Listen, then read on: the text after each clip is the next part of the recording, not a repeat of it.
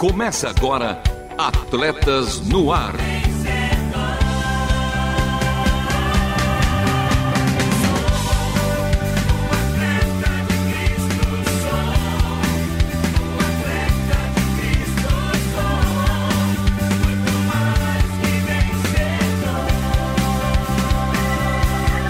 Amando o Senhor, correndo juntos e alcançando muitos.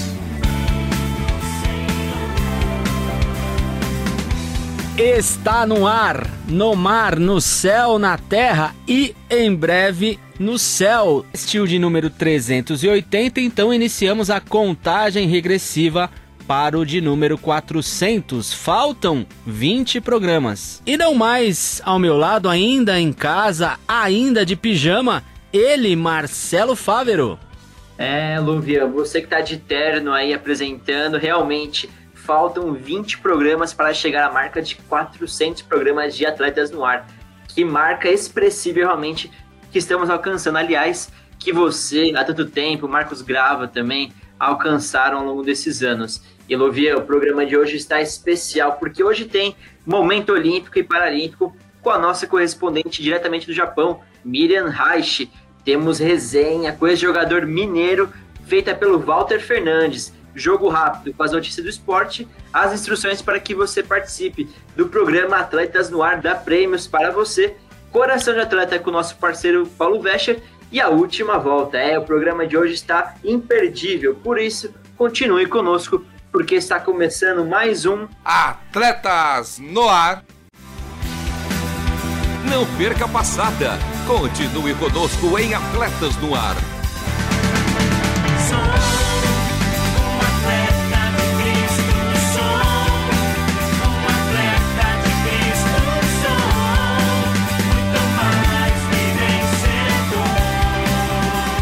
E Atletas no Ar, que está no ar e que vai ao ar toda segunda-feira às 13 horas. Reprises às terças-feiras às 21 horas e 5 minutos. Aos sábados às 2 e meia, sim, 2 e meia da manhã. E aos domingos às 10 da manhã. E se você perdeu algum ou quer ouvir novamente este ou nos anteriores, é fácil, é simples, é na faixa. Acesse www.transmundial.org.br, clique na aba Programas e em seguida em Atletas no Ar.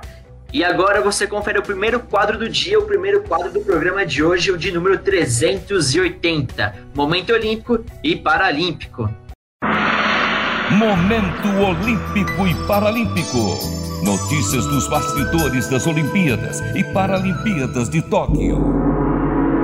Miriam Reich, nossa correspondente diretamente do Japão, Minasan Konnichiwa. Arigato. Minasan Konnichiwa.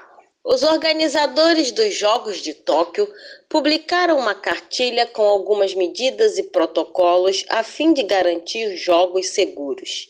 Segundo a cartilha, atletas serão testados pelo menos a cada quatro dias.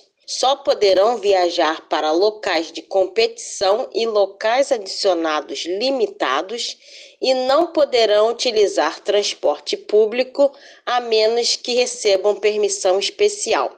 Além disso, Embora não tenha sido oficializado ainda, o comitê organizador planeja reservar 300 quartos de um hotel próximo à Vila Olímpica para aqueles que forem testados positivos, mas não precisarem ser hospitalizados. Ali ficarão isolados e receberão tratamento o tempo todo. O comitê também planeja preparar até 30 veículos especiais projetados para proteger os motoristas de infecções, a fim de transportar pacientes com Covid até esse hotel. Por hoje é só, aquele abraço japonês, respeitando o distanciamento social. Matané! Esta foi a Miriam Reich, nossa correspondente diretamente do Japão, da terra lá do sol nascente. E fique agora com a resenha com ele, com o nosso mineirinho, Luciano. Marcelo, é contigo. Resenha. Bom, primeiro é um prazer enorme falar com o Mineiro. Obrigado pela primazia de podermos começar o papo com o Mineiro. Mineiro, é, a gente viu o gol aí contra o Liverpool. Fico espantado até hoje com a calma que você teve, enfim, com aquela bola enfiada para você. Você toca na saída do Reino ali com uma tranquilidade que é, eu, não, eu não consigo imaginar é, como, como estaria na frente do Reino num momento tão importante. É, descreve um pouco aquele momento para a gente, como, como que foi é, o anteceder daquela partida, é, enfim, você tinha alguma, enfim, você sentiu que aquele dia seria o dia do Mineiro é, se consagrar com a camisa do São Paulo? É, primeiramente, agradecer a vocês todos aí pelo carinho, agradecer pela lembrança, né, pelo convite de poder estar participando com vocês. E realmente esse dia foi um dia muito marcante. Eu sempre comento que foi, fui muito abençoado, fui muito privilegiado, né, por Deus nesse dia. Mas assim os momentos que antecederam, né, esse jogo importante da minha carreira, foi histórico também para o São Paulo. A gente acompanhou um jogo, né, um jogo antes da final uh, do Liverpool. E a gente viu que eles eram um time muito forte, um time com muita dinâmica, com muito toque de bola. A gente, na verdade, não sabia o que esperar, né? Como como jogar, estratégia montar para jogar contra o Liverpool naquela ocasião. Mas nós tínhamos a disposição, nós tínhamos a vontade, nós tínhamos o desejo, né, de conquistar aquele título. Sim, foi um time guerreiro, né, mais técnico do que guerreiro, na verdade, que lutou os 90 minutos e se doou. E na verdade, se não tinha nada especial, né, que eu que eu pudesse pensar que o Mineiro seria o, o cara né, o que marcaria o gol. Na verdade, a minha primeira função é a marcação, é tentar bloquear jogadas ofensivas do adversário, mas em algumas oportunidades eu sempre tentei é, estar à frente, ser um, um, um, elemento que ajudava. E felizmente nesse dia, é, talvez a única jogada assim que, que a gente teve de perigo foi a que eu tive a oportunidade de estar na frente do gol. Eu tive que ter calma, né, frieza naquele momento para poder finalizar. E uma curiosidade bem rapidinho para quando eu fui formado na base do Rio Branco de Americana, com o finado é, professor Cilinho, né? Ele me colocou como atacante. Então, praticamente parte da minha formação dos juniores, da transição profissional, foi como atacante, né? Saí de volante para atacante. Então, teve um período de dois anos, pelo menos, que eu joguei como atacante no Rio Branco de Americana. E depois, no profissional, voltei à posição de volante novamente. Mas eu tive uma base, tive algumas situações que acabei evoluindo, acabei melhorando a parte de finalização. E naquele dia eu fui feliz de poder lembrar disso e poder fazer o gol ajudando o São Paulo a conquistar o tricampeonato. Legal, Mineiro, legal. Olha só, atacante, hein? É, a gente não sabia dessa história aí não, o professor Cilinho, puxa vida, eu lembro da, né, do professor Cilinho aí, que, que, que história bacana, né? Realmente, ó, eu sei que tem outros gols, hein? Eu já vi aí que tem os cinco, o top 5 do Mineiro. Opa. Né? É, eu vi na, no, no, YouTube aí, você depois procura aí, tem um gol que ele fez contra o Goiás que foi quase no meio de campo, depois você vê lá, mas é muito bacana. Eu quero aproveitar então, Bruno, vamos lá, sua vez. E aí, qual pergunta você quer, qual resenha aí com o Mineiro aí nesse momento aí para todos ouvirem. Mineiro, prazer estar aqui conversando com você. Ah, Mineiro, acho que a pergunta que todo mundo quer assim, quer assim fazer. O Rodrigo falou, né? Ele já adiantou. Carlos Luciano da Silva, nascido em Porto Alegre. Por que mineiro? Essa é a pergunta mais respondida de todos os tempos. Não, então, é, como gaúcho, né? Parte da minha formação de base foi no Internacional de Porto Alegre e eu comecei jogando inspirado no meu irmão do meio, que jogava na base do Internacional também, como a lateral esquerdo. E nessa época tinha um jogador do profissional chamado Cláudio Mineiro, que era bem parecido com meu irmão, então o pessoal na brincadeira começou a chamar o irmão de Cláudio Mineiro pela aparência e também por jogar na mesma posição. E quando eu comecei a jogar, eu era o mineirinho, que estava ali sempre acompanhando nos, nos treinos também. Depois meu irmão parou de jogar, nem chegou a ser profissional, mas parou de jogar e eu continuei jogando. E o apelido ficou desde os seis anos de idade, acabou virando uma marca aí como, como atleta. É, é bem interessante, né, Mineiro? Eu realmente, a, a gente, né, dando uma olhadinha, a gente viu que realmente essa é a pergunta que todo mundo faz quando descobre que você é do Rio Grande do Sul. Né? Que você nasceu ali, né? No sul. E aí fala, pô, mineiro, né? É, aí acho que já bate essa pergunta aí, realmente. Mas legal, né? É legal porque tem uma história, um contexto, né? E marcou, né? Sim. né? Com certeza. Às vezes o pessoal fica tentando procurar sotaque, alguma coisa assim, mas não escapa muito, né? Tipo, fica perguntando se é da onde, se é, se é, de Minas, se é de São Paulo, se é do Sul. Mas não tem, assim, muito sotaque, né, do, do Sul. Ô, Mineiro, mas você gosta de queijo? Gosto. Ah, então já, já tá, tá, no caminho, né? Tá no caminho, né? Com certeza. e aí, Tarcísio? Bom, Mineiro, mais uma vez, prazer aí te conhecer, poder conversar contigo um pouquinho hoje. E uma, uma coisa importante, assim, né, que, que eu gostaria de saber, e todos nós gostaríamos de saber, é como que foi esse seu encontro, né, com, com Jesus? Como que você conheceu a palavra? Como que foi seu encontro com Jesus? Como que você vem atuando com relação Certo.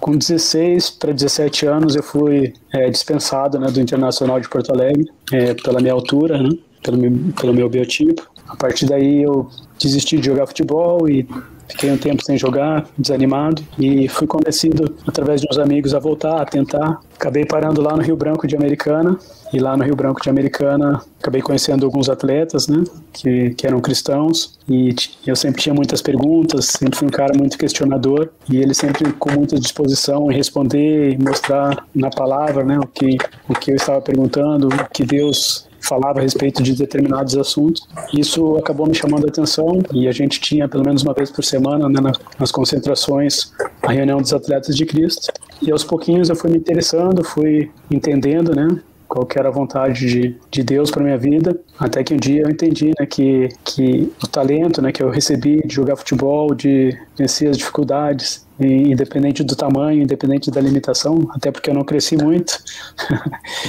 mas eu entendi que Deus tinha um propósito, né, através desse talento que Ele me deu, de, de além de ser um trabalho, ser uma ferramenta, né, para chegar até as pessoas e de demonstrar o amor e o poder dele para os quatro cantos do mundo. Legal, Mineiro, legal. Pô, que testemunho, né? É, realmente é tão edificante, né? A gente relembrar, né? É, a gente tem que aquele versículo que fala, né? Quero trazer à memória aquilo que me dá esperança. É tão bom lembrar do dia que nós nos encontramos com o Senhor, né? Traz esperança para nós, né? E cara, a hora que você falou do tamanho, aí eu tô aqui dando glória a Deus.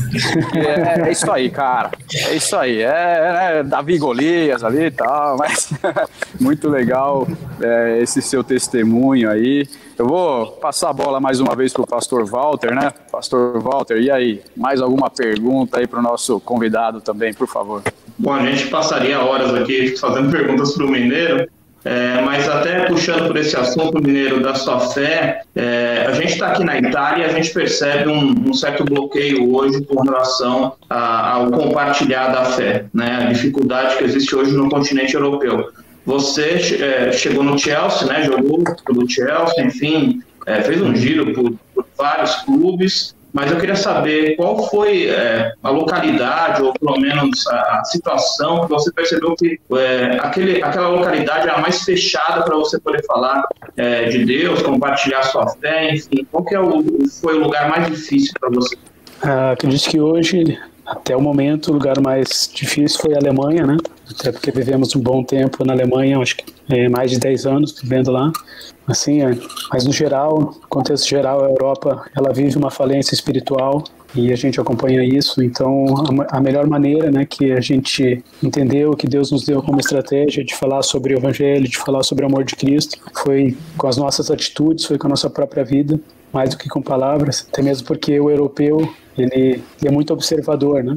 Ele é muito estudioso, é, o pessoal que, que conhece assim, a, que estuda um pouco, conhece a Bíblia, conhece bem, então não adianta a gente tentar argumentar se a gente não viver o que a gente, que a gente prega, para eles não tem valor nenhum. Então a ferramenta que Deus nos deu como estratégia é demonstrar com as nossas atitudes, com as nossas vidas, que Cristo ele faz realmente a diferença. Legal.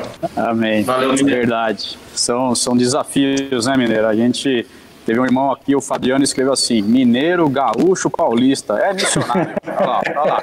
Aparecendo lá, missionário do Senhor. É isso aí, é isso aí. Muito bem, muito legal. É verdade, né? Deus tem os seus meios, os seus planos, né? Para realmente usar a nossa vida, né? Ele, cada um tem um propósito, né? E diante desse propósito, basta o nosso coração está disposto em obedecer o Senhor, não é verdade? Verdade, verdade. Bruno, Brunão, e aí, Brunão?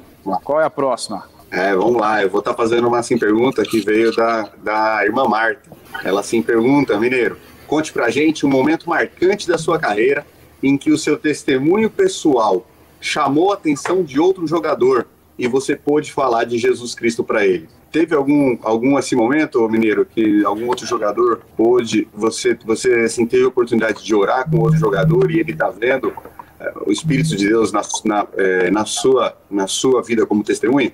Olha, assim, não, não diretamente, mas teve uma, um tempo atrás um amigo meu que jogou comigo me contou uma história, né? Acho que é mais de profissionalismo do que propriamente de testemunho. Na verdade, meu testemunho sempre foi é, tentar ser o mais profissional, o mais esforçado, o mais correto possível dentro da, da minha área essa maneira que eu sempre procurei expressar, né, a, a pessoa de Cristo através da minha vida. Tecnicamente eu sabia que tinha algumas limitações, mas eu sabia que se eu me esforçasse, corresse, fizesse um pouco a mais do que o padrão, né, do que o normal, eu poderia me destacar. E teve uma vez que um rapaz conversando assim, no, também num bate-papo de videoconferência, ele estava testemunhando e falou: oh, Mineiro, se lembra aquela vez que a gente estava correndo no campo e tinha que dar volta né, nos dois campos? E era um trabalho bem chato, né? Um trabalho de resistência física. Então, tipo, os professores ficavam num canto do campo e a gente dava uma volta bem longa, né? Só que do outro lado, que como era muito distante, não dava para enxergar, o pessoal cortava caminho e na verdade tinha que passar por trás da bandeirinha de escanteio para completar é, o percurso da volta. Então, tipo, o pessoal que estava na frente puxando passava por trás da bandeirinha, o pessoal que queria cortar caminho para dizer que estava tava junto, cortava caminho, pegava, corria menos tempo, mas chegava junto com a gente quando estava na frente dos professores. E aí ele falou: pô, Mineiro, deixa de ser tonto, deixa de ser bobo, cara. Não dá para ver que tá cortando caminho aqui. E aí ele falou, né? Comentou comigo, mas eu não lembrava desse fato, né? Ele falou que eu respondi para ele: bom, aqui a gente pode roubar, né? O professor não tá vendo, mas dentro de campo, quando estiver valendo, não tem como roubar, não tem como enganar. Então, esses 10, 15 metros que você tá tirando aqui, depois dentro de campo pode fazer falta e pode fazer diferença no momento decisivo. E na nossa vida não é diferente, né? A gente pode enganar, a gente pode tentar enrolar as pessoas, mas na hora da verdade a gente vai descobrir o que, que faz a diferença de fato. E é por isso que muitas vezes, até nas coisas mais simples, às vezes não é nem uma coisa tão impactante, uma coisa simples que às vezes a gente nem lembra mais, a gente vê que Deus ele faz a diferença. Amém, Mineiro. É, eu achei interessante o detalhe que você falou. Eu não percebi, ele que me falou, né? É, foi algo natural, né? É algo que realmente deve ser intrínseco à vida do cristão. Você deve viver aquilo independente do que está acontecendo, né? E as pessoas veem a diferença. Às vezes você, a pessoa vem e fala para você: Nossa, você fez dessa forma, nossa, me chamou a atenção. Você fala, mas eu não nem percebi, porque já está intrínseco na nossa vida, né? Que benção, cara. Jogo rápido.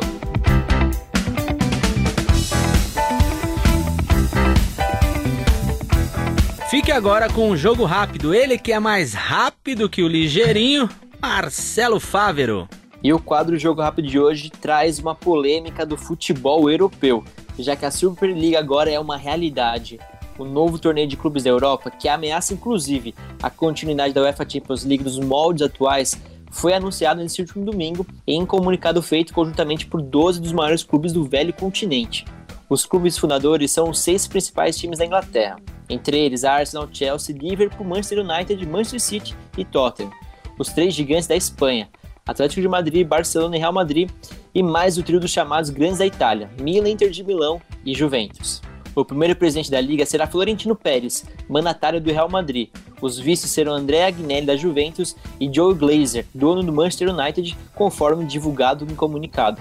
De acordo com os fundadores, haverá ainda a participação de três clubes convidados da primeira edição do torneio. Os nomes dos times em questão não foram divulgados, mas é provável que Bayern de Munique e Paris Saint-Germain estejam entre eles. E essa competição vai contra o que gostariam as ligas locais, a UEFA e a FIFA. A entidade europeia, por sinal, já anunciou que quem participar da Super League poderá ser banido de todas as competições europeias, ou também internacionais. E isso vale para clubes e também jogadores. E no formato da competição, será 20 times participantes, sendo os 15 clubes fundadores e o restante se qualificando através de um mecanismo baseado em seus resultados da temporada anterior. As partidas serão jogadas no meio de semana. Com os clubes participantes da Super League podendo continuar suas participações em suas respectivas ligas nacionais, preservando então o calendário doméstico, que é o coração do futebol de clubes. E a competição começará em agosto, com os participantes sendo divididos em dois grupos de 10, jogando turno e retorno. Os três melhores de cada grupo se classificam para as quartas de final. As equipes terminarem em quarto e quinto lugar competirão em um playoff de ida e volta, pelas vagas restantes nas quartas de final. Os mata-matas serão, ida, os mata serão ida e volta, com a final sendo realizada nos últimos dias de maio. E a finalíssima será em jogo único e sede neutra. E é assim que a competição masculina for iniciada, uma Super League feminina também será iniciada, ajudando a alavancar e desenvolver ainda mais o futebol feminino. É, e esse foi o jogo rápido de hoje. Realmente uma novela cheia de capítulos e episódios ainda por vir. É com você, Lovia. O programa Atletas no Ar dá prêmios para você. Dá prêmio sim, e para concorrer tá chegando a hora, hein? É no próximo. Sim, no próximo programa, o de número 381. Mas siga o nosso Instagram, Atletas no Ar Oficial. Comente o post do programa 381, que estará lá, hein? E que vai ao ar no dia 26 de abril. E aguarde o sorteio. Até lá, campeão! Vista a camisa, faça parte desse time, participe. E agora ouça um pouco do que você poderá ganhar para ler. Força para viver. Silas. 100 milhões de brasileiros apostaram todo o seu cacife de esperança em 22 jogadores na Copa de 86 no México. Ah, se aquela bola tivesse entrado. Silas conta o drama no gramado. Zico e Silas para o aquecimento, gritou Tele Santana aos 20 minutos do segundo tempo do jogo entre Brasil e França. Pulei do banco instantaneamente e comecei a agradecer a Deus enquanto fazia o aquecimento. A torcida incentivava. Vamos lá, vamos virar, vamos virar. É, você ouviu que poderá ler se participar e se ganhar. Um livro Força para Vencer. História de superação para ajudar você a viver melhor. Segue lá, arroba no Ar Oficial e saiba mais sobre os nossos programas. É, Luvian, está chegando, é semana que vem. Participe para poder concorrer a este belo livro de Alex Dias Ribeiro. A seguir, vamos para o quadro Coração de Atleta. Lovia, Henrique, é com você, meu parceiro.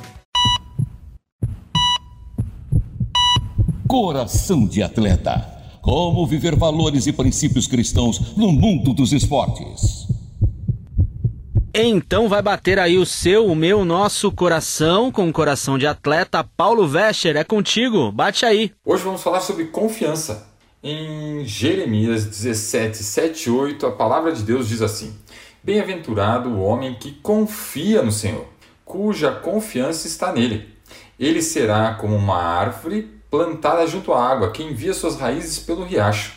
Não teme quando chega o calor, suas folhas são sempre verdes não se preocupa com um ano de seca e nunca deixa de dar frutos. Eu lembro de uma das minhas piores lutas na carreira. Fui absolutamente espancado pelo meu oponente, absolutamente rasgado.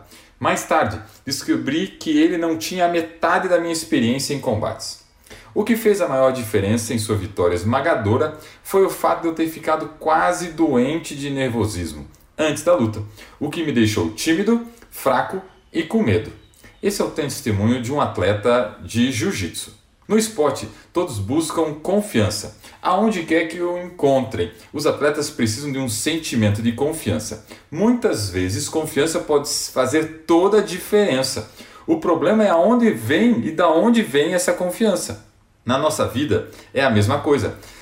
Todos nós precisamos de confiança, mas muitas vezes tentamos encontrá-las no lugar errado encontramos confiança na popularidade, força física, no conhecimento, nossas habilidades eh, esportivas, nas posses que nós temos e em outras coisas. Mas tudo isso um dia vai nos decepcionar. Nenhuma delas pode nos ajudar quando os tempos são difíceis. O que pode nos ajudar? Só Deus. Jeremias diz que aqueles que encontrarão confiança em Deus são com árvores à beira de um rio. Quando o calor e a seca chegarem, suas folhas ainda estarão verdes e eles poderão continuar produzindo frutos. Isso significa que nós também podemos ser abençoados se estivermos no Senhor, confiando nele, porque ele promete que aqueles que depositam confiança nele encontrarão uma fonte infalível de vida, serão pacíficos e frutíferos. Hoje é tempo de buscar a Deus, de confiar, permanecer firme no Todo-Poderoso, que fará infinitamente mais do que nós ou pedimos. Deus abençoe e até o próximo Coração de Atleta. Este foi o nosso parceiro Paulo Vescher com o Coração de Atleta. Última volta.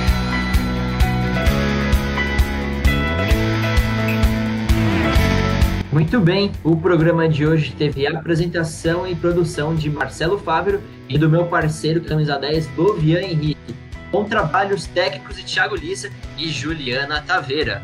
As vinhetas gravadas pelo meu mano Edson Tawil, a obra de arte feita pelo nosso mano Queco, nossos correspondentes por todo o mundo.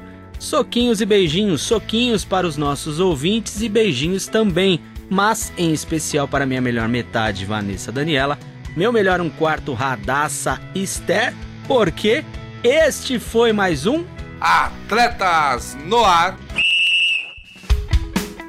Queremos sua opinião, crítica ou sugestão. Mande um e-mail para rtm@transmundial.com.br ou contato arroba atletasdecristo.org. Escreva para a Caixa Postal 18113 CEP 04626970, São Paulo, capital. Atletas no Ar é uma parceria Transmundial e Atletas de Cristo. Acesse atletasdecristo.org e transmundial.com.br.